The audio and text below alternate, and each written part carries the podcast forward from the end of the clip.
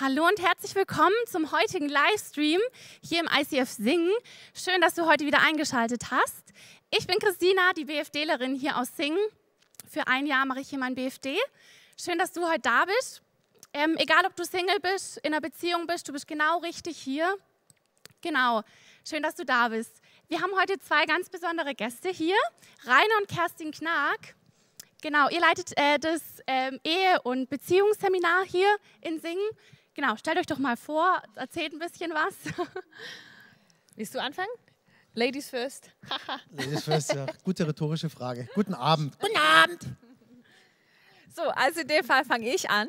Äh, also, ich bin die Kerstin, mein lieber Mann der Rainer und wir leiten den Beziehungs- und Ehebereich hier in äh, Singen, Villingen und Freiburg und haben jetzt schon echt einige Wochen ohne euch ähm, hier im Setting zu tun. Aber es ist so schön, dass wir durch diesen Livestream so ein bisschen Feedback von euch bekommen. Und einige von euch sehen wir ja auch noch in den Zoom-Calls. Und es ist so schön, da wenigstens über Zoom so ein bisschen Feedback zu bekommen und das Gefühl zu haben, wir, wir sind echt in einer Gruppe.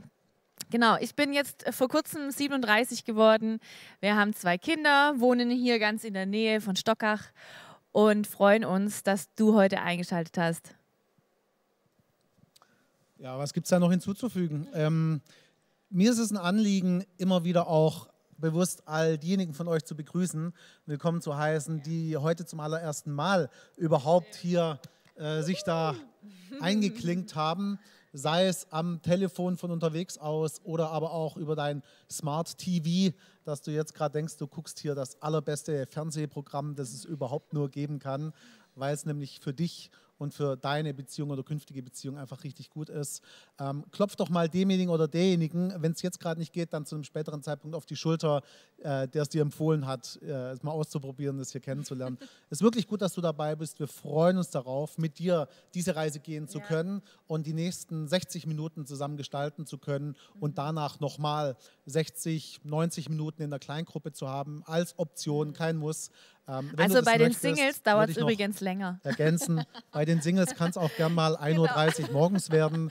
Auch sowas soll es schon gegeben haben. Genau. Wir lieben es, wenn es lebt. Wir lieben es, wenn was wächst, wenn was aufbricht, wenn was entsteht, wenn sich was neu formiert im göttlichen Sinne nach seinem Plan. Und da ein Teil von sein zu dürfen, erachten wir als eine Riesenehre. Und ganz in dem Sinne wollen wir auch an der Stelle ganz bewusst unsere Pastoren ehren ja. und ihnen großen Dank aussprechen, dass sie von Anfang an das gesehen haben, dass mhm. sie das zugelassen haben, zu sagen, sagen, ein Abend pro Woche ja. soll Ehe, Beziehung und Familie gehören. Nicht nur, weil es uns wichtig ja. ist, sondern weil es Gott wichtig ist. Er hat es ja. erfunden, ihm ist es wichtig und nach seinem Herz wollen wir trachten, nach seinem Herz wollen wir Kirche bauen. Und mhm. dafür, lieber David, liebe Sarah Rominger, ganz großes Kompliment an euch. Vielen Dank dafür und ein ebenso großes ähm, wieder mal an das gesamte ja, Team, das es ja möglich echt. macht.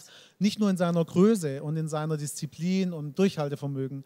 sondern was uns beide dabei extrem anspricht und immer wieder neu ermutigt und erfrischt und begeistert tatsächlich ist zu wissen, dass eigentlich außer uns beiden alle anderen Singles sind.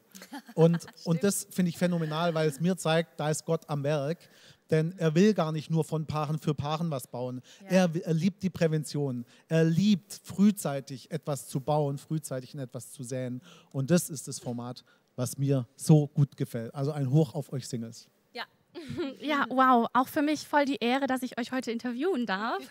Richtig schön, dass ihr da seid. Genau, so, zum Anfang habe hab ich jetzt ein kleines Spiel vorbereitet, damit okay. die Zuschauer und auch ich euch noch ein bisschen besser kennenlernen. Okay. Und es geht folgendermaßen, ihr macht jetzt die Augen zu Aha. und dann stelle ich euch ein paar Fragen und ihr müsst dann gegenseitig oder halt ähm, die Person, die damit gemeint ist, antippen. Also zum Beispiel stelle ich euch die Frage, wer ist der bessere Koch? Dann sagt Kerstin, okay, ich und tippt auf sich. Und wenn okay. der Rainer das ist, musst du dann auf den Rainer zeigen. Okay, gut. Okay, seid ihr bereit? Also wie auf der Hochzeitsfeier hier, oder? Ja, so, okay. so ähnlich. So, Schulter an Schulter. Ja, die Augen zu, so dass ihr es nicht seht, genau. Also, erste Frage. Wer von euch hat zuerst Ich liebe dich gesagt? Jetzt müsst ihr euch antippen. Ist schon zu lange her. Kerstin? Okay. Zweite Frage. Wer ist der Lustigere? Okay. Wer von euch beiden ist der Romantische?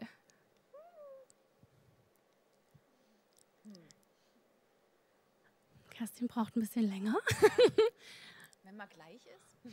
Das geht Okay. Ja. Tipp jetzt? okay. Wer hat am meisten Geduld? Es kommt auf die Themenbereiche an. Rainer, was sagst du? Okay. Wer hat den ersten Kuss initiiert? du großer Schreck. Okay. Mhm, mhm, mhm. Und wer entschuldigt sich als erstes nach dem Streit? Wer ist der bessere Koch? Da haben wir jetzt die Frage. okay. Und wer braucht länger, um sich am Morgen fertig zu machen? wer ist ordentlicher? Boah. Wer ist die Nachteule? Uh. Das ist sehr klar. Okay. Wer ist der größere Jammerer, wenn er krank ist? Und wer gibt am meisten Geld aus? Und die letzte Frage, wer verliert häufiger seinen Schlüssel? Okay, super, dürft die Augen wieder öffnen. Da sind wir gespannt, wenn wir das mal Ergebnis? anschauen. Ich wollte gerade sagen, genau, ihr könnt im Nachhinein gucken, wie ihr denn so abgestimmt Ich habt. wollte jetzt einen Slider irgendwie spielen haben hier und sehen, was, was rauskam. Genau, also vielen Dank. So, ich hoffe, ihr kennt euch jetzt ein bisschen besser. Hätten alle mitmachen sollen eigentlich, gell? Alle Ja. Paare, die zuschauen, jetzt mitmachen. Stimmt, das Warum wäre lustig Vielleicht gewesen. das nächste Mal. Ja, oder nachher zurückspulen und dann nochmal. oder so. So, es wurden auch wieder häufig ähm, Fragen gestellt für euch. Schön. Das ist richtig toll. Und wir starten einfach gleich schon mal mit einer sehr intimen Frage. Ich hoffe, das ist für euch okay. Intim geht immer. Geht ums Thema Selbstbefriedigung. Und es fragt einer, was sagt ihr denn allgemein zum Thema Selbstbefriedigung? Alleine, also als Single oder in einer Beziehung? Wow, das ist gleich eine scharfe Frage Mhm. für den Start. Die ihr ganz scharf an Anfang gestellt habt. Ja, ganz scharf am Anfang. Also, Selbstbefriedigung. Da, also, da muss ich wirklich sagen, da möchte ich keinen theologischen Vortrag jetzt halten. Ähm, die Theologie weicht von da bis da ab.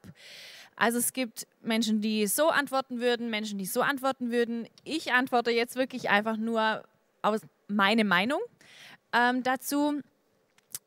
Ich habe auch ein ganz, ganz tolles Buch, ist von der Autorin Veronika Schmidt. Und wie heißt es? Liebeslust. Ähm, das habe ich vor ein paar Monaten gelesen und fand es ein ganz, ganz hervorragendes Buch. Also kann ich nur empfehlen. Aber auch dieses Buch wird häufig auch diskutiert. Ich finde es sehr gut, weil darin eigentlich beschrieben ist, dass jeder seinen Körper gut kennen sollte. Also ich als Frau sollte meinen Körper lieben, mich, mich daran laben können und auch wissen, wie bin ich erregbar und wie komme ich zum Orgasmus. Weil wenn ich das weiß, kann ich auch meinem zukünftigen Mann oder meinem Mann klarer sagen, was ich brauche, weil ich erlebe doch sehr, sehr viele Frauen, die ganz, ganz selten einen Orgasmus erleben. Und das ist sehr, sehr schade Nicht nur darauf kommt es an. nicht nur darauf kommt es an, aber es ist natürlich für eine Frau auch schöner, wenn sie häufiger einen Orgasmus hat als einmal im Jahr oder gar nicht. Von dem her finde ich wirklich meine Meinung ist sehr, sehr wichtig, dass man sich kennt und dass Selbstbefriedigung dazugehören kann, wenn man das braucht und möchte. Aber, und das ist große Aber und das ist so wichtig, dass Selbstbefriedigung nicht mit Pornografie kombiniert werden darf. Weil wenn das passiert, dann geht, in, geht jeder in die Richtung Sucht. Dann sind auch gewisse Bilder mit Selbstbefriedigung verknüpft. Wenn ihr aber euch liebt, also so eine, eine Form von Selbstliebe lebt als Befriedigung, ich würde mal einfach das Wort Selbstbefriedigung durch Selbstliebe ersetzen, dann ist es was ganz, ganz Wunderbares, ganz, ganz Schönes, wenn ihr wirklich nicht irgendwelche komischen Bilder vor Augen habt, die sowieso mega unrealistisch sind und überhaupt nicht natürlich, sondern wenn ihr euren Körper liebt und ihn kennenlernt und ihn entdeckt und ihn durch die Befriedigung ihn liebt, ohne es zu verknüpfen mit pornografischem Material, dann ist das Thema Selbstliebe eine wunderbare Sache, was euch in der späteren Ehe dann richtig helfen wird, dass ihr ein erfülltes Sexleben haben werdet, weil dann könnt ihr eurem Partner helfen, ähm, was ihr braucht, was ihr benötigt, um einen Orgasmus überhaupt haben zu können. Das wäre mal meine Antwort dazu. Eine Ergänzung von Seiten der Bibel für diejenigen, die doch eher auf die theologische Richtung auch abheben wollen. Äh, viele von uns kennen vielleicht die Stelle, wo auch Apostel Paulus ganz klar sagt, dass allein schon der Gedanke an einen anderen Menschen, jetzt aus meiner Sicht gesehen eine andere Frau oder aus Kerstins Sicht gesehen einen anderen Mann, bereits Fremdgehen ist. Und Fremdgehen ist eine Sünde, ist ein Seitensprung, ähm, biblisch gesehen. Können wir, wollen wir uns als Menschen eigentlich eher nicht so vorstellen und auch akzeptieren, aber lese nach und dann siehst du es selber auch. Ähm, und genau darin liegt der kleine, aber feine Unterschied. Mit welchem Motiv passiert es? Mit welchem Gedankengut ähm, übe ich das aus? Wenn ich dabei in Liebe an die mir anvertraute Frau denke, weil sie jetzt gerade ein paar Tage verreist ist, oder wir, wie heißt es gleich, irgendwie, ähm, mir fällt es gleich wieder ein, also bei, na, ja, hier, alles in aller Munde mit Skype und Zoom und wir hätten uns eine Weile nicht und wir würden uns jetzt gegenseitig über Video heiß machen, dann darf ich mich, dann darf sie sich selber befriedigen. Das ist, das ist auch biblisch, da stehe ich auch dazu, völlig okay, weil wir haben einander dabei im Sinn und dann ist es gut und dann ist es heilig. Aber eben, wenn meine Gedanken in eine andere Richtung gehen würden, dann ist es das nicht mehr. Und deswegen zählt dein Herz dabei. Wo sind deine Gedanken? Wo ist dein Herz dabei? Mhm. Vielen Dank auf jeden Fall. Ich denke, das ist auch so ein schmaler Grat. Der ist sehr schmal. Genau. Der ist sehr, sehr schmal. Ja, Und die, die was anderes heute raushören wollten aus dieser Antwort, hören auch das andere jetzt raus. Ja. Also vielen Dank. Ähm, zur nächsten Frage. Also eine Person fragt, was kann ich tun, wenn ich bereits mit einem oder mehreren Partnern geschlafen habe? Ich mittlerweile aber erkannt habe, dass das nicht von Gott ähm, so bestimmt ist und dass es nicht Gottes Wille ist. Ähm, aber sie kann es ja jetzt nicht mehr rückgängig machen. Und wie geht sie mit dieser Schuld oder diesen Schuldgefühlen jetzt um für sich selber, wenn sie jetzt einen neuen Partner vielleicht auch hat? Eigentlich ist genau da die Antwort schon in der Frage drin, nämlich es handelt sich hierbei um Schuldgefühle. Du kannst es nicht mehr rückgängig machen, es ist passiert. Gott ist wichtig bei der Sache, dass du es erkennst. Erkennet, erkennet, erkennet, sagt sein Wort. Und Natürlich hätte er sich gefreut, du hättest dich aufbewahrt, egal ob du eine Frau oder ein Mann bist, ja, weil Sex in die Ehe gehört. Wir können es gar nicht oft genug wiederholen und betonen. Und dennoch ist es, wie es ist. Und du hast sehr wahrscheinlich zu dem Zeitpunkt dein Bestes gegeben, nach bestem Wissen und Gewissen gehandelt. Ich will es nicht abtun, ich will es nicht schmälern, ich will es nicht kleinreden. Es ist, was es ist. Und du solltest auf jeden Fall auch um Buße bitten oder Buße tun. Ich finde, es kommt bei uns unter uns Christen auch gern zu kurz. Und da dann wirklich auch diese Umkehr einläuten, entschieden, entweder allein aus, also du selber, weil du es schaffst mit seiner Hilfe, oder dass du aber auch einen Rechenschaftspartner, eine Rechenschaftspartnerin dafür hast. Und dann zu erkennen und dann umkehren. Und wenn diese Umkehr ist von Herzen, von ganzem Herzen, dass du sagst, Gott, jetzt will ich deinem Plan folgen, dann mhm. ist auch genau das, was Gnade ist aus Gottes Sicht. Da dürfen wir dann seine Gnade in Anspruch nehmen.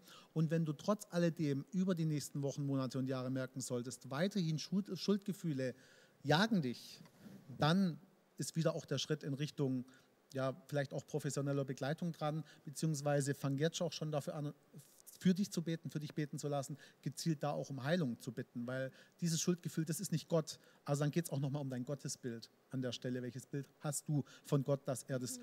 gar nicht zulassen kann und will womöglich, dass du jemals wieder von Schuld befreit wärst? Ja. Ich habe zum Thema Gnade mal ein ganz, ganz schönes Bild bekommen und zwar, dass eben Gott wie ein Wasserfall ist und wir als seine Kinder stehen unten ähm, und werden eigentlich permanent von diesem Wasser reingewaschen. Und das ist Gnade, dass er uns gar nicht sieht mit dieser Schuld und mit diesen Fehlern, die wir gemacht haben, sondern dass seine Gnade uns reinwäscht. Und zwar permanent. Und er gar nicht mehr das sieht, was er vielleicht vor ein paar Jahren ähm, noch gesehen hat, wo du einen Fehler begangen hast, wo du in, in eine Sünde geraten bist, sondern wenn du seine Gnade annimmst, wenn du ihm nachfolgst, dann ist diese Gnade immer für dich da und dieser Wasserfall ist immer für dich da. Und dass du da einfach, es liegt mehr an dir, Gott hat dir schon längst vergeben und streckt seine Hand aus und ist gnädig zu dir. Es geht mehr um dich, dich da auch wirklich reinwaschen zu lassen und diese Gnade auch tatsächlich anzunehmen. Und dann einen Partner, eine Partnerin an deiner Seite zu haben, die diesen Glauben teilt, den Glauben daran, dass du auch wirklich reingewaschen bist. Denn es bringt alles nur die Hälfte, wenn du das alle paar Monate oder Wochen aufgetischt bekämest und immer wieder an deine Vergangenheit erinnert werden würdest, an dein altes Ich. Also da bitte weise sein. Ja, total. Ähm, dann fragt jemand, inwieweit kann und darf ich mich denn an einen Partner anlehnen? Also wie, inwieweit persönlich, also mich anlehnen und wie weit bin ich selber für meine innere und äußere Stärke verantwortlich? Oder auch diese Abhängigkeit wow. vom Partner. Mhm. Ähm, Abhängigkeit ist eigentlich das Stichwort für mich. Äh, Codependenz, auch im psychologischen Sinne.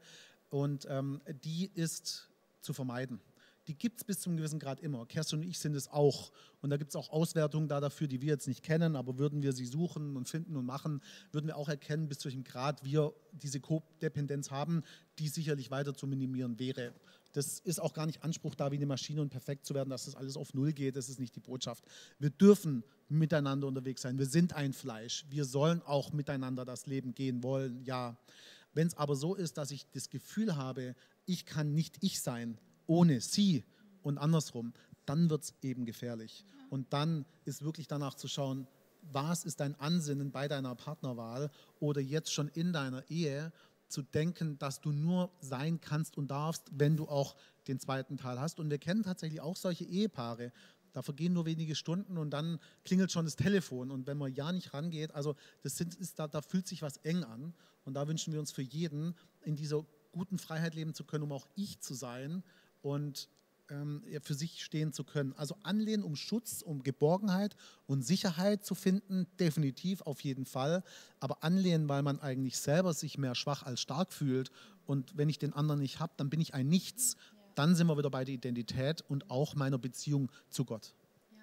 Also für mich wäre das äh, Stichwort Selbstaufgabe noch ein gutes Stichwort, um das so ein bisschen entscheiden zu können. Also wenn ich gar nicht mehr weiß, was habe ich für Hobbys, was macht mir Spaß, was macht mir nicht Spaß, was tut mir gut, was tut mir nicht gut, dann ist zu sehr der Partner in mir eingezogen und hat mein Leben für mich übernommen, als dass ich auch noch Kerstin sein darf.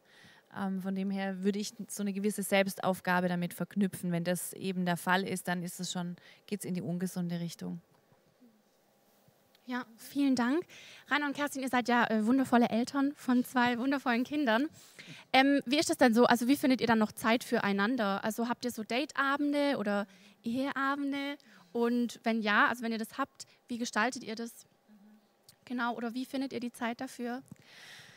Also die finden wir gar nicht, äh, wenn wir es nicht rigoros einplanen, weil die kommen nicht von alleine. Und das haben wir extrem früh angefangen und wir erleben Paare, die viel zu spät damit anfangen. Unsere Kinder haben schon im Babyalter kennengelernt, dass sie von anderen betreut werden. Und da gibt es bei uns meist zwei, drei Personen, die gerade in diesem Baby, ganz Kleinkindalter wirklich Teil unserer Familie waren. Das muss ich wirklich sagen. Das waren wirklich Leute, die Teil unserer Familie waren und nicht nur jemand, den man halt ein bisschen flüchtig mal kennt. Ähm, wo auch wirklich eine Bindung entstehen konnte zu dem Betreuenden. Aber wir haben wirklich ganz, ganz früh angefangen, ähm, unsere, unser Kind und an unsere Kinder abzugeben und es hält auch bis heute an. Also heute Abend sind sie auch nicht hier. Irgendjemand muss ja drauf aufpassen. Genau, also, oh, haben wir sie zu Hause vergessen. Ähm, genau, und es hat nichts damit zu tun, dass ihr eure Kinder nicht liebt. Aber ihr müsst euch einfach eins im Klaren sein. Eure Kinder werden irgendwann ausziehen und dann werdet wieder nur ihr zwei zusammen sein. Und wenn ihr diese, dieses zu zweit sein nicht übt und nicht habt, während vieler, vieler richtig stressiger Jahre, dann wird es ein ganz, ganz schwieriger Punkt für euch werden. Also fangt früh an, wirklich jemand richtig Vertrauenswürdiges zu finden, der immer mal wieder und wenn es einmal oder alle zwei Wochen ist, der einfach regelmäßig, das ist ja auch für Kinder ganz wichtig, regelmäßig da ist. Jetzt für unsere Kinder ist es klar, seit ein paar Wochen ist immer der Freitag, wo jemand anders da ist. Und danke auch an die beiden, die das so ganz tapfer die vielen Wochen jetzt schon machen. Wobei das genau genommen heute kein Eheabend ist. Nee. So, ähm, das muss man auch nochmal unterscheiden und das mussten wir auch erstmal über Jahre hinweg erkennen, dass da nicht das eine das andere ist und das andere das eine, sondern sowas eben tatsächlich nicht einem Eheabend entspricht. Ähm, ich möchte es noch ein bisschen ergänzen und zwar muss dazu gesagt sein, unsere Großeltern sind leider nicht in nächster Nähe. Und weil das so ist, sind wir dann auf Dritte in der Form angewiesen. Was wir grundsätzlich aber auch befürworten, auch wenn Großeltern in der Nähe sind, es ist eine wenn die die Enkel lieben, einfache Art. Aber auch die können eben mal krank sein oder die können auch mal verreist sein oder sowas wie jetzt kann gerade sein und dann ist es auch alles schwieriger. Deswegen ist immer gut, das so ein bisschen auf ein paar Beinen zu verteilen. Wir nehmen nicht den nächstbesten, wir nehmen Leute, denen wir wirklich vertrauen. Wir wollen da sehr weise sein. Wir wollen unbedingt auch, dass diese Leuten, Leute den Glauben mit uns teilen und auch mit unseren Kindern teilen können und auch unsere Kinder ihren Glauben mit den Leuten teilen können. Ähm, das klingt jetzt vielleicht ein bisschen äh, exklusiv, aber das ist uns als Wert sehr, sehr wichtig als Ehepaar. Und dann kann es wirklich unterschiedlich aussehen. Also es ist mal der wöchentliche Eheabend, das kann aber auch ein Ehemorgen sein, das kann ein Ehemittag sein, das kann eine halbe Stunde Spaziergang sein, das kann wie neulich sein, dass ich sie pack am Arm, wo sie am Arbeiten ist und sage, lass mal 20 Minuten Selar machen, weil ich genau wusste, mehr geht in dem Moment gerade nicht. Und wir haben uns einfach alles stehen und liegen lassen, raus auf die Terrasse, einen Drink in die Hand und noch die letzten Sonnenstrahlen, bevor sie untergingen, genossen, weil wir wussten, die Kinder spielen gerade im Kinderzimmer. Das also dass man auch die kleinsten Inselchen zu nutzen und zu greifen weiß. Zack. Und manchmal verstecken wir uns auch in irgendeinem Zimmer im Haus und sind da so lange wir sein können, um einfach mal zu reden oder uns zu drücken oder was gerade dran ist. Äh, ist nach dem Motto, die Kinder werden uns schon nicht so schnell finden. Aber ansonsten tatsächlich, es erinnert mich an eine Frage, die mich selber erreicht hat im Laufe der Woche. Und eben, wie kriegen wir es überhaupt hin, wenn es um uns herum tobt mit den Kindern, uns zu daten? Und da ist meine Empfehlung, zwei Empfehlungen. Erstens, ähm, beschafft ihr ein Walkie-Talkie. Die haben inzwischen eine Reichweite von fünf bis acht Kilometern. Die Kinder kriegen eins, beziehungsweise du stellst einen Babyphone-Modus ein, das Walkie-Talkie vor, äh, vor die Türe der Kinder. Heißt Vox, V-O-X. Heißt der Modus VOX mhm. bei den Walkie-Talkies. Und dann kannst du loslaufen, du kannst spazieren gehen. Es ist genau genommen eh das A und das O, der Nährboden schlechthin für ein Paar, diesen Spaziergang machen zu können. Und wenn es dunkel ist, dann nimm eine Lampe mit. Und wenn es regnet, nimm einen Schirm mit. Aber mach's, mach's, ob es eine halbe Stunde oder Stunde ist. Da haben wir schon so oft so viel von profitiert. Und der zweite Tipp ist, such dir ein oder zwei Ehepaare, die Kinder im ähnlichen Alter haben wie du. Und wechselt euch dann wöchentlich oder zweiwöchentlich ab. Das knallt wie Bohne, weil ihr, ihr, habt, ihr profitiert voneinander ihr habt jetzt nicht irgendwie die massiven Ausgaben für ständige Kinderbetreuung ähm, und ihr habt ihr ist gleich Interesse daran und ihr stärkt und segnet einander und es ist phänomenal. Also wenn du das ausprobierst, trachte danach und dann haben wir so praktiziert, dass dann zum Beispiel Kerstin zu der Familie ging und als sie dann dort war, konnte das Paar los. Entweder was essen gehen oder ins Kino gehen oder ja, was also halt es waren immer die Frauen, die gewandert Die Frauen, die gewandert sind, genau, dass die Frau bei den Kindern ist. So. Und das funktioniert einwandfrei. Einwandfrei. Ja, super. Dann danke an die Person, die heute auf eure Kinder aufpasst, ja. dass ihr hier sein dürft. Mhm. Also, total schön.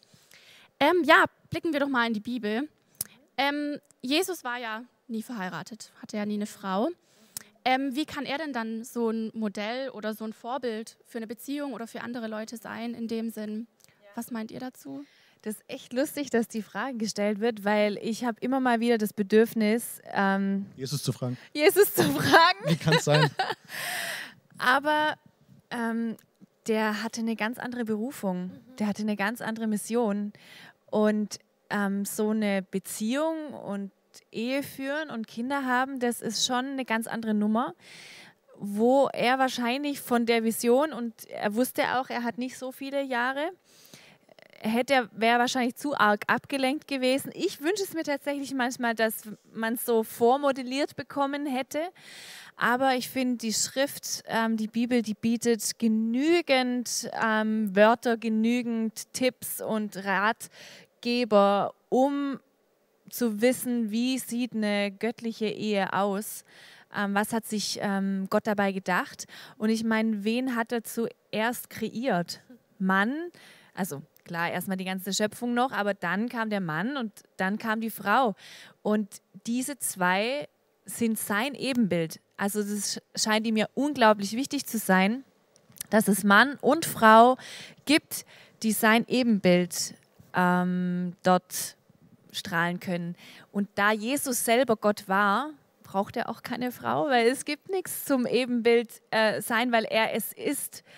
Ähm, das ist so meine meine äh, Vermutung, warum das so war. Er ist Gott, deswegen braucht er auch keinen Partner, um diesen Gott äh, auf der Erde zu zeigen. Aber ich, ja, ich habe tatsächlich immer mal wieder auch so gedacht, oh, das wäre schön gewesen.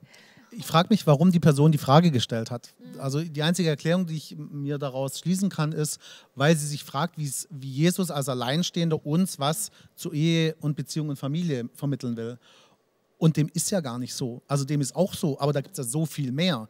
Deswegen möchte ich den Ball gern zurückspielen und dich dazu einladen, tiefer ins Wort Gottes einzutauchen. Denn Jesus war es eigentlich am wenigsten der dazu was brachte. Ich denke an Apostel Paulus wieder mal, der mitunter sagte, lieber bleibe ich allein, als dass ich verheiratet bin, weil er eben genau erkennen durfte, anhand von anderen, als er das sah, wie herausfordernd es ist. Und ich für meinen Teil dachte auch, eine ganze Zeit lang in meinem Leben eine Doktorarbeit zu schreiben, muss es herausforderndste sein oder den Mount Everest zu besteigen, muss es herausforderndste sein, eine Weltumsegelung allein muss es herausforderndste sein. Und heute bin ich der absoluten Überzeugung, eine lebendige, lebenslange, gesunde, göttliche Ehe zu führen, ist das herausforderndste. Und er hat es erkannt. Und er gibt ganz klar den Ratschlag in der Bibel, dann lass es lieber. Also wenn du dir das nicht bewusst bist und die Herausforderung täglich neu annehmen willst, überlegst dir gut und lass es lieber. So hat er es gemacht. Und deswegen, ich sehe da nicht nur Jesus in dem Ganzen, ja. ich sehe da so, so viel mehr Anweisheit auch von anderen Charakteren in der Bibel.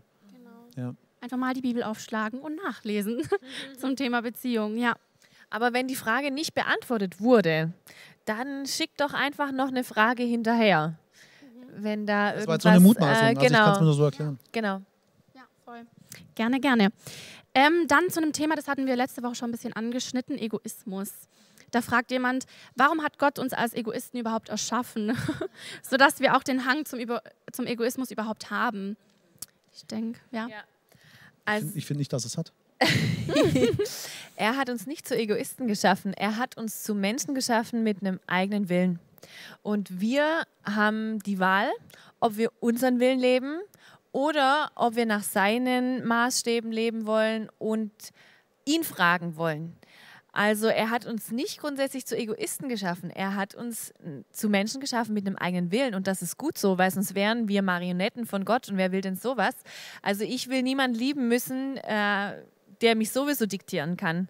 Also ich möchte ja aus meinem eigenen Willen und aus meinem eigenen Verstand jemanden lieben und so ist es eben mit Gott auch. Er hat mir den freien Willen gegeben, ihn zu leben oder halt eben auch nicht. Und wenn man in der Bibel dann nachliest, weiß man, was passiert mit den Menschen, die eben hier eine Beziehung mit ihm angefangen haben und Leute, die eben hier keine Beziehung angefangen haben. Ähm, aber er hat uns jetzt grundsätzlich nicht als Egoisten geschaffen. Er hat uns als Menschen geschaffen, die in einer Gemeinschaft leben, die ihren Glauben gemeinsam leben. Also wenn man da auch in die alttestamentlichen Gemeinden reinschaut, die haben sehr, sehr viel Gemeinschaft gelebt und geteilt. Und äh, von dem her würde ich jetzt nicht sagen, dass er uns als Egoisten geschaffen hat, sondern als Menschen mit freiem Willen. Also was mich bei der Frage anspricht, ist äh, tatsächlich das Unterscheiden zwischen, ähm, wie es denn kam. Und wenn ich an Adam und Eva tatsächlich denke, dann würde ich, wenn ich die beiden anschaue und die gemeinsame Zeit, die sie hatten, bis sie sie da nicht mehr hatten, ähm, also sprich bis der Fall kam, als total selbstlos bezeichnen, als, als hingebend, als wirklich die göttliche Liebe Agape kennzeichnend, wie die beiden ein Paar waren, wie die beide Beziehung gelebt haben. Und das war nicht von Egoismus geprägt. Meines Erachtens, so wie ich mein Glaube bis heute kennenlernen durfte und, und wachsen lassen durfte, ist, ähm, dass durch den Fall, durch den Sündenfall, wir zu den Egoisten wurden. Und das liest du dann im weiteren Alten Testament hindurch, was aus dem egoistischen Gehabe heraus dann alles so entstehen kann. Und deswegen würde ich für mich sagen, ja, ich bin Christ, ja, ich bin bekennender Christ, ja, ich bin lebendiger Christ und trotzdem ein Sack-Egoist der, der vor sich selber immer abschreckt. Und äh, spätestens als ich Vater wurde,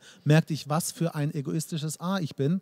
Ähm, und das ist, also von daher, das geht für mich nicht einher zu sagen, weil ich jetzt Christ bin, bin ich kein Egoist mehr. Sondern es ist aus deinem Fleisch heraus, ist es so. Die Frage ist halt, wie kommt es, dass das Fleisch oftmals dominiert über den Geist? Und daran gilt es zu arbeiten natürlich, aber an sich eben ist es gefallen in die Richtung, als es gefallen ist.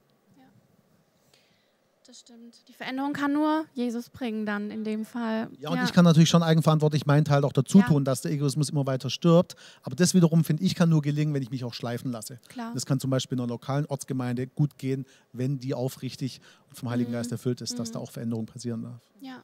Übrigens auch in den Zoom-Kleingruppen, ne? Mhm. Nicht die oh ja, zu unterschätzen. Oh ja. Also hier Schleifstein da, 1000. eben, da findet auch Schleifung statt.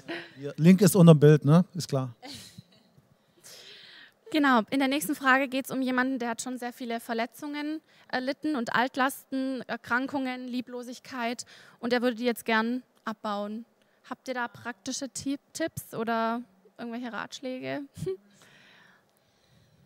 Also das klingt jetzt nach einer Person, die schon relativ viel erlebt hat und wo sich einiges angehäuft hat. Ähm, da würde ich tatsächlich raten, eine professionelle Begleitung ähm, anzunehmen und ähm, da einfach, wenn du aus Deutschland stammst, ähm, lieber Fragender oder Fragende, es ist bei uns im System, im Gesundheitssystem so, dass du fünf äh, probatorische Sitzungen bei einem Psychologen ähm, nehmen kannst, ohne dass du ein Rezept hast, sondern du kannst einfach einen Psychologen aufsuchen, dir einen Termin geben lassen und fünfmal dorthin.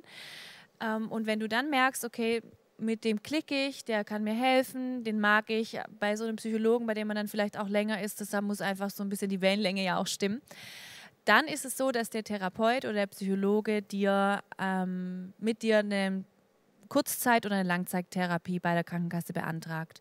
Aber erst dann wird so das ganze Formuläre, Formulargedöns angeworfen. Aber wir hatten ja sehr, sehr viele Trauerfälle und auch wir haben uns in psychologische Begleitung begeben. Und ich hatte relativ, genau, ich hatte relativ schnell eine gute Psychologin gefunden. Beim Rainer hat es ein bisschen länger gedauert und er hat einfach mehrere Psychologen angeschaut und die probatorischen Sitzungen genommen. Da muss man einfach sein Kassenkärtchen zeigen. Genau, von dem her würde ich dir wirklich empfehlen, finde jemand, der gut zu dir passt, wo du einfach sagen kannst, wie es dir gerade geht, was in deiner Vergangenheit war und dass du diese Last, so wurde es ja auch beschrieben, so ganz viele Altlasten, dass du diese Last loswirst und parallel begeb dich irgendwie in eine gute Gemeinde, sei wirklich gepflanzt und nicht nur ein Kirchensitzer, der kommt, ähm, konsumiert und wieder geht. Wenn du wirklich interessiert bist an dieser Gemeinschaft in der Kirche, wirst du viel, viel Last auch hier in Gemeinden loswerden können, weil es wird unterschiedlichstes angeboten. Es gibt auch hier ein Seelsorgerteam, es gibt Seminare, es gibt gute Buchempfehlungen, auch tolle Predigten, die da vielleicht das ein oder andere bewirken. Also mach einfach beides. Sei wirklich gepflanzt, sei Teil von einer Kleingruppe, wo auch jede, jemand dich wirklich persönlich herausfordern und schleifen kann. Und sei einfach gepflanzt und parallel lass dich einfach auch professionell begleiten. Mir ist noch der Hinweis wichtig, dass ähm, bei, bei der Antwort, wenn ich die jetzt selber so hören würde, ohne dich zu kennen oder vielleicht auch irgendwie so der ultra radikale Christ wäre und absolut von Heilung überzeugt bin, dass ich mir denke, was habt ihr eigentlich alle mit euren Therapeuten und Seelsorgern und Psychologen, was soll das denn? Ich meine, es gibt Jesus, er ist der beste Arzt. Ja, das ist er. Ruf ihn an, ruf ihn wieder an, nimm ihn ins Gebet, nimm deine persönliche Heilung und Wiederherstellung ins Gebet. Mach das, lass es ins Gebet nehmen von den Leuten, die um dich rumstehen und hinter dir stehen. Und gleichzeitig ist es so, dass ich sage immer zu mir selber, so versuche ich einfach meine Beziehung mitunter auch zu leben, dass ich mir sage, selbst wenn es so wäre, heute bete ich dafür, morgen ist weg, dann ist gut. Aber habe ich deswegen dann unbedingt meinen Anteil daran erkannt? Wer sagt mir, dass ich dann nicht wieder in meinem späteren Leben wieder die gleiche Nummer reite, weil es gehört auch immer ich dazu. Also nicht nur, dass mir Verletzungen angetan worden sind, ich habe mich auch verletzen lassen. Und da frage ich mich dann, ob das dann, das kann dann auch mit weg sein, aber halt auch nicht. Also ich bin ein großer Freund einfach von Selbstverantwortung, die auch zu übernehmen. Wir, haben, wir dürfen viel Verantwortung Gott geben, aber es bleibt auch noch Verantwortung bei uns. Und deswegen ist für mich so das mit Gebet und Tat wie bei einem Ruderboot. Das eine Ruder ist das Gebet und das andere Ruder ist die Tat. Und nur das eine einzusetzen, jo, wo es dich hinbringt, ich sage nicht, nur mit Gebet drehst du dich im Kreis. Aber beide Ruder einzusetzen, darin liegt die Kraft. Und deswegen möchte ich da keinen Christen äh, oder auch Menschen aus seiner Verantwortung lassen. Mhm. Ähm, da fällt mir jetzt gerade noch eine Sache ein, was uns regelmäßig ärgert. Das können wir vielleicht hier loswerden, wunderbar. ähm, ich oder wir machen oft die Erfahrung mit Paaren, die wir begleiten, dass auch so, einen, so eine Religiosität in Paaren steckt, wo zum Beispiel ganz klar ist, da ist ein Partner wirklich höchst narzisstisch und er sagt aber dann zu uns, ja, ich bete, dass ich meine, meine Frau nicht ständig anschreie oder schlag oder auch mal als Teller durch die Gegend. Ich bete richtig dafür. Ich möchte, dass das weggeht. Und da beten wir ständig dafür. Und das ist was, wo so eine religiöse Maske auch oft dahinter steckt. Ähm, da ist einfach kein Wille zur Veränderung da. Äh, da wird nur gebetet, wenn überhaupt. Ich meine, das wird nur uns so gesagt. Ob es tatsächlich passiert, ist nochmal eine andere Sache.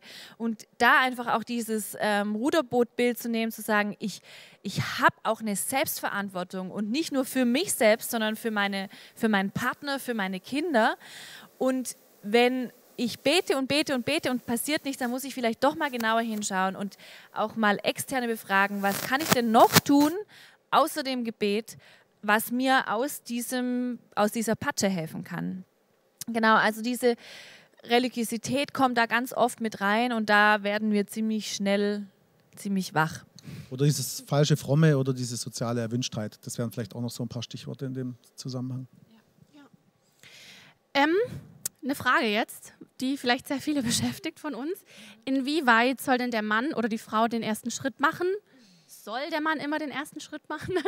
Und inwieweit in dem Zusammenhang ähm, soll man denn suchen überhaupt? Also soll ich auf die Suche gehen nach einem Partner, wenn man Single ist, oder soll man warten? Macht man heute noch Schritte oder wischt man nur noch? Wie war das? Ich weiß gar nicht mehr. Wer macht den ersten Wisch? ja, wir hatten äh, so eine ähnliche Frage bei den Singles. Ich bin in der Single-Gruppe immer mal wieder eine gewisse Zeit drin. Vielleicht ist es aus der Gruppe raus. Wir sammeln auch immer wieder fleißig die Fragen aus den Gruppen. Ne? Genau. Das kann auch sein. Und eine wunderbar herrliche Frage. Kann ich euch mal einen kleinen Einblick in die Single-Kleingruppe geben? Weil das Schöne war, ähm, dass die Männer sagten, nee, die Frau soll auch den ersten Schritt machen, weil ich möchte keinen Korb kriegen und manchmal habe ich das Gefühl, wenn ich eine Frau anspreche, fühlt sie sich zu schnell bedrängt. Deswegen sind die eher alle so vorsichtig. Und die Frauen ähm, haben über den Chat geschrieben, nee, die Männer sollen auf jeden Fall den ersten Schritt machen. Und dann habe ich äh, den Singles gesagt, wisst ihr was? Wenn ihr so weitermacht, dann wird gar nichts passieren.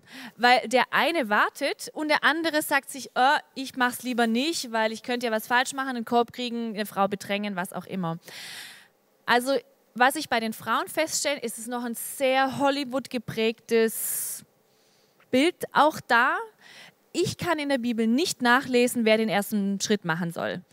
Bei Adam und Eva war es so, Eva war da und Adam erkannte sie und blups, äh, sie war schwanger. So, er erkannte sie, aber mehr, mehr wussten wir da nicht. Also ich glaube, die haben sich wahrscheinlich Gott beide machte den erkannt. ersten Schritt und formte sie aus seiner Rippe. genau. Ja. Ähm, da gibt es kein richtig und kein falsch. Aber liebe Frauen, ich möchte euch echt ermutigen, auch ihr dürft Initiative zeigen. Und auch das haben wir in der Kleingruppe festgestellt. Die Frauen sagten dann, aber ich mache denen doch so viele Signale und ich, ich habe das schon gesagt und, und hier schon das gemacht. Und dann habe ich gesagt, wisst ihr was? Diese Signale, die hat der Mann nicht verstanden. Die Männer brauchen eine klare Ansage. Du musst einfach sagen, hey, ich finde dich sympathisch. Wollen wir mal einen Kaffee trinken gehen? Und dann. Sagt er, ich mag keinen Kaffee.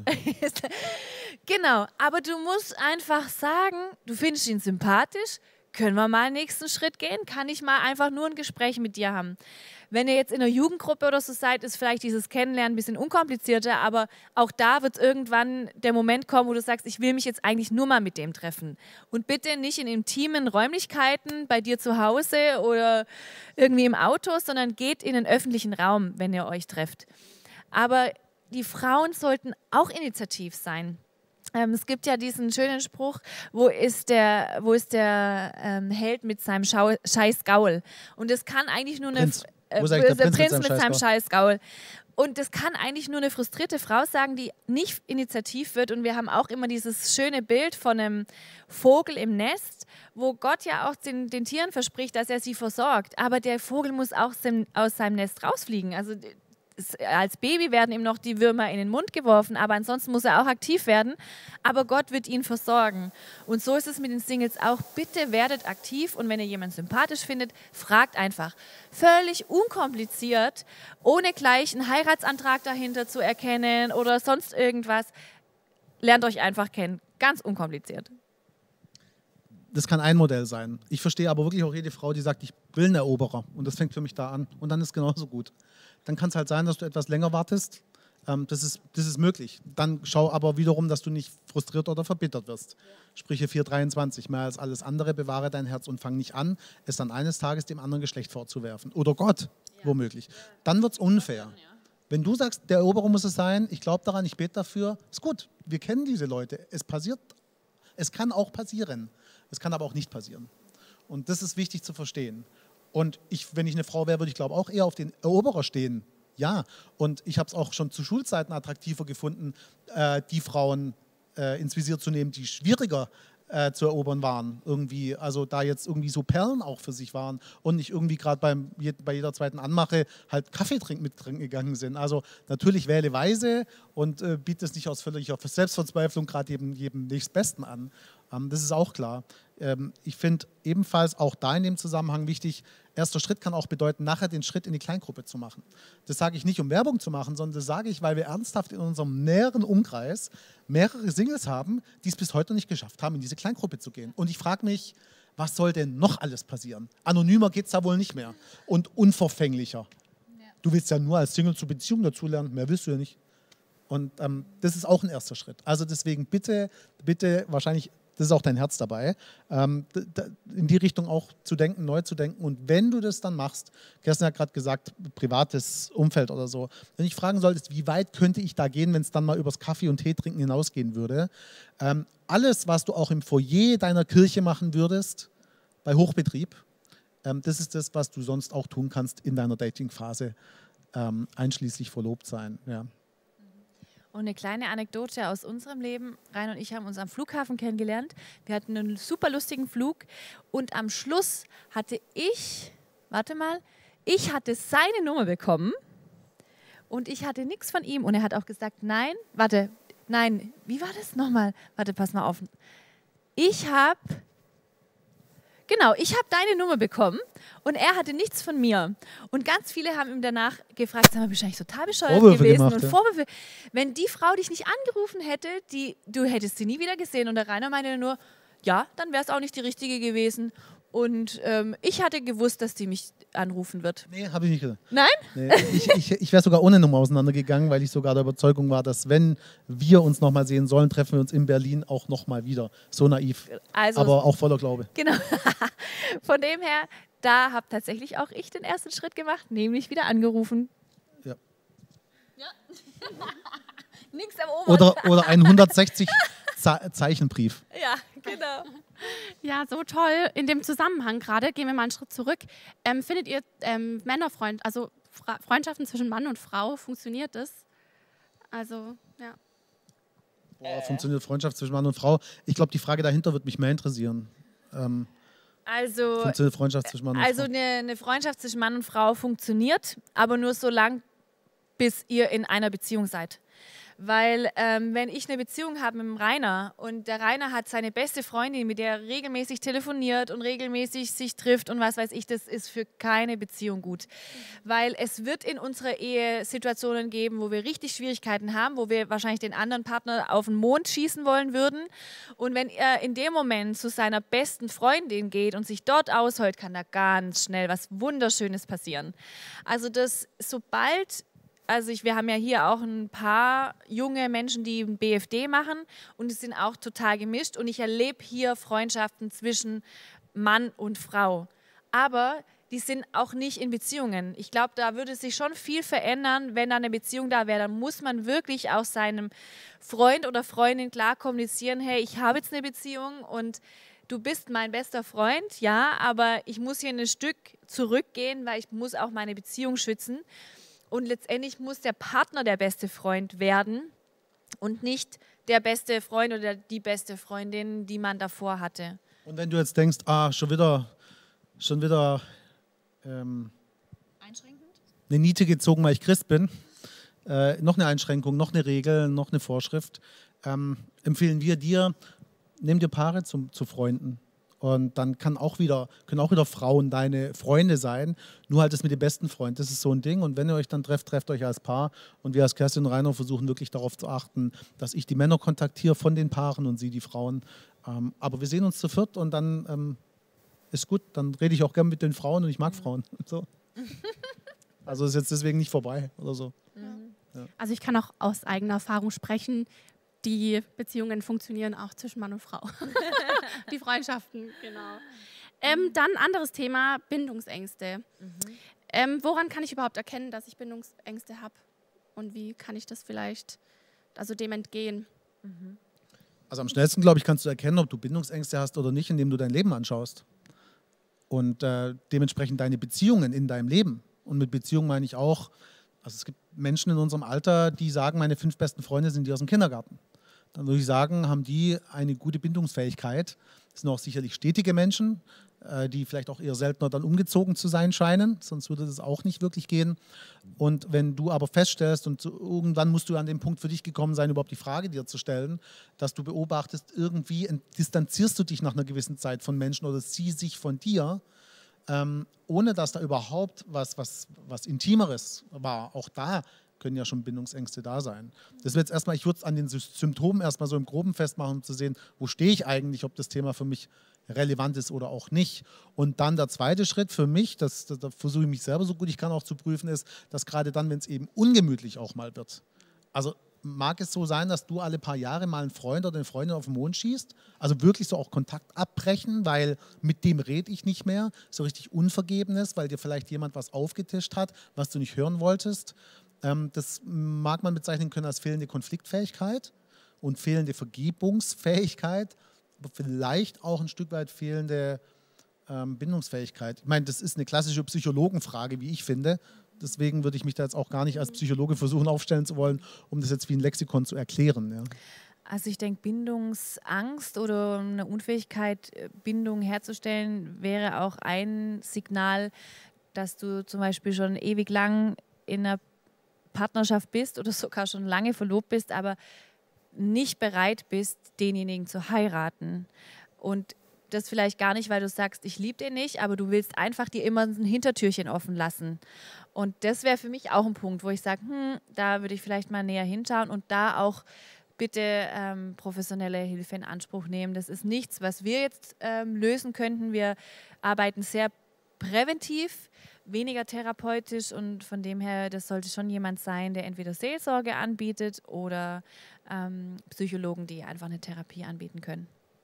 Und ohne dass wir eure Bücherregale hier komplett zupflastern wollen, äh, weil vorhin schon auch äh, das Buch von Veronika Schmidt gefallen ist. Sie ist eine christliche Sexualtherapeutin.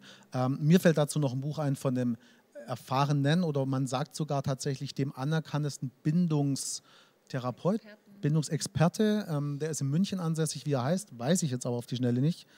Prisch. Prisch. Prisch, Pritsch, Prisch, Prisch. Ähm, da geht es um Bindung und ähm, der, also seine Literatur, ich weiß nicht, wie viele Bücher der hat, ähm, das, an das wir denken, ist, glaube ich, Orange-Weiß. Da geht es viel auch um Kind, Kleinkind, Vorgeburt, Nachgeburt. Und ähm, es wird Safe, S-A-F-E, ähm, sicher irgendwas, da geht es um Elternschaft, aber das kannst du auch ohne, dass du Eltern bist, lesen. Wir haben das jetzt vor einem halben Jahr gelesen und wir haben ja schon ältere Kinder, deswegen, da könnte man auch sagen, es ist schon zu spät. Aber eine Kernaussage, die aus seinen Büchern hervorgeht, ist, ähm, hat dieses Kind, hat dieser Mensch, ein Du, ein Ich, in seiner frühesten Kindheit Bindung erfahren, äh, im Sinne der Fürsorge, der Annahme und wirklich so dieser, dieser, dieser Fürsorge. Also Kind fällt hin, schreit, wie reagiert Vater, wie reagiert Mutter? Er ist wieder hingefallen, schon das zehnte Mal, heute geht es noch, steh selber auf. Oder aber läuft das Elternteil auch beim zehnten Mal weiterhin, das ist Gnade, auf das Kind zu und hilft ihm und nimmt sich seiner an. Und da fängt Bindung an, da entsteht Bindung und wer Bindung erfahren hat, kann auch Bindung weitergeben.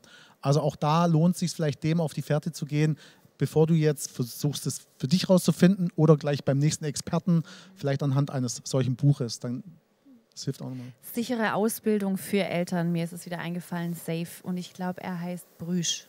Aber das findest du raus. Genau, lässt sich recherchieren.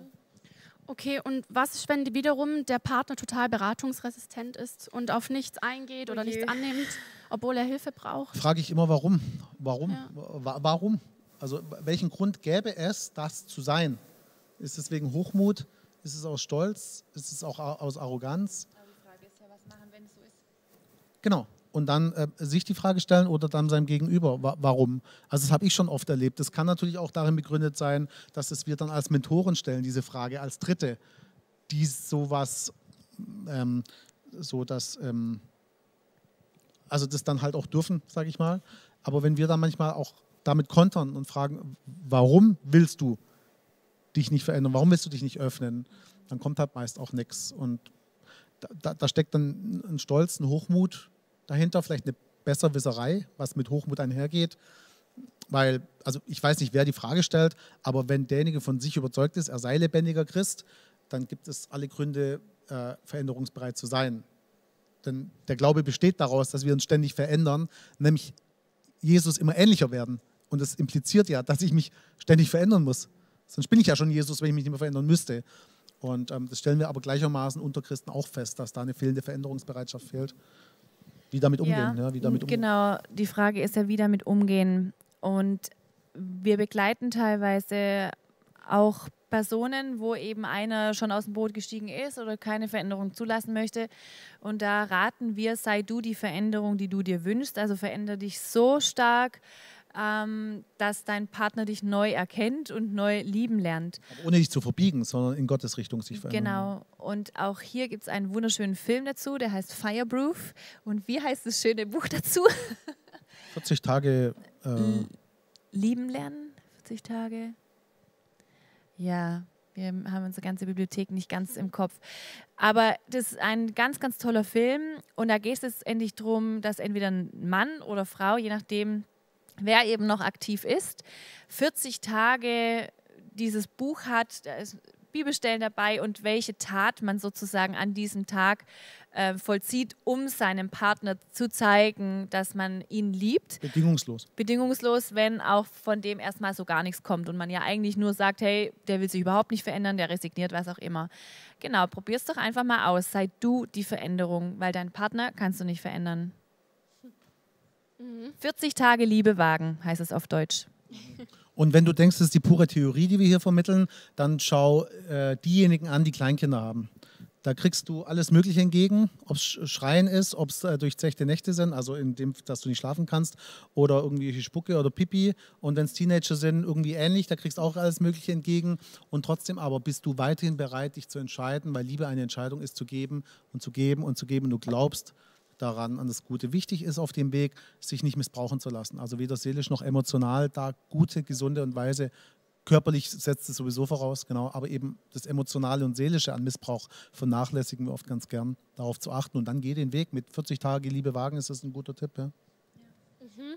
Die Frage ist jetzt ein bisschen ähnlich wie die davor. Wie etabliere ich als Paar Traditionen, Gewohnheiten und sogar Feiertage? Wie macht ihr das denn?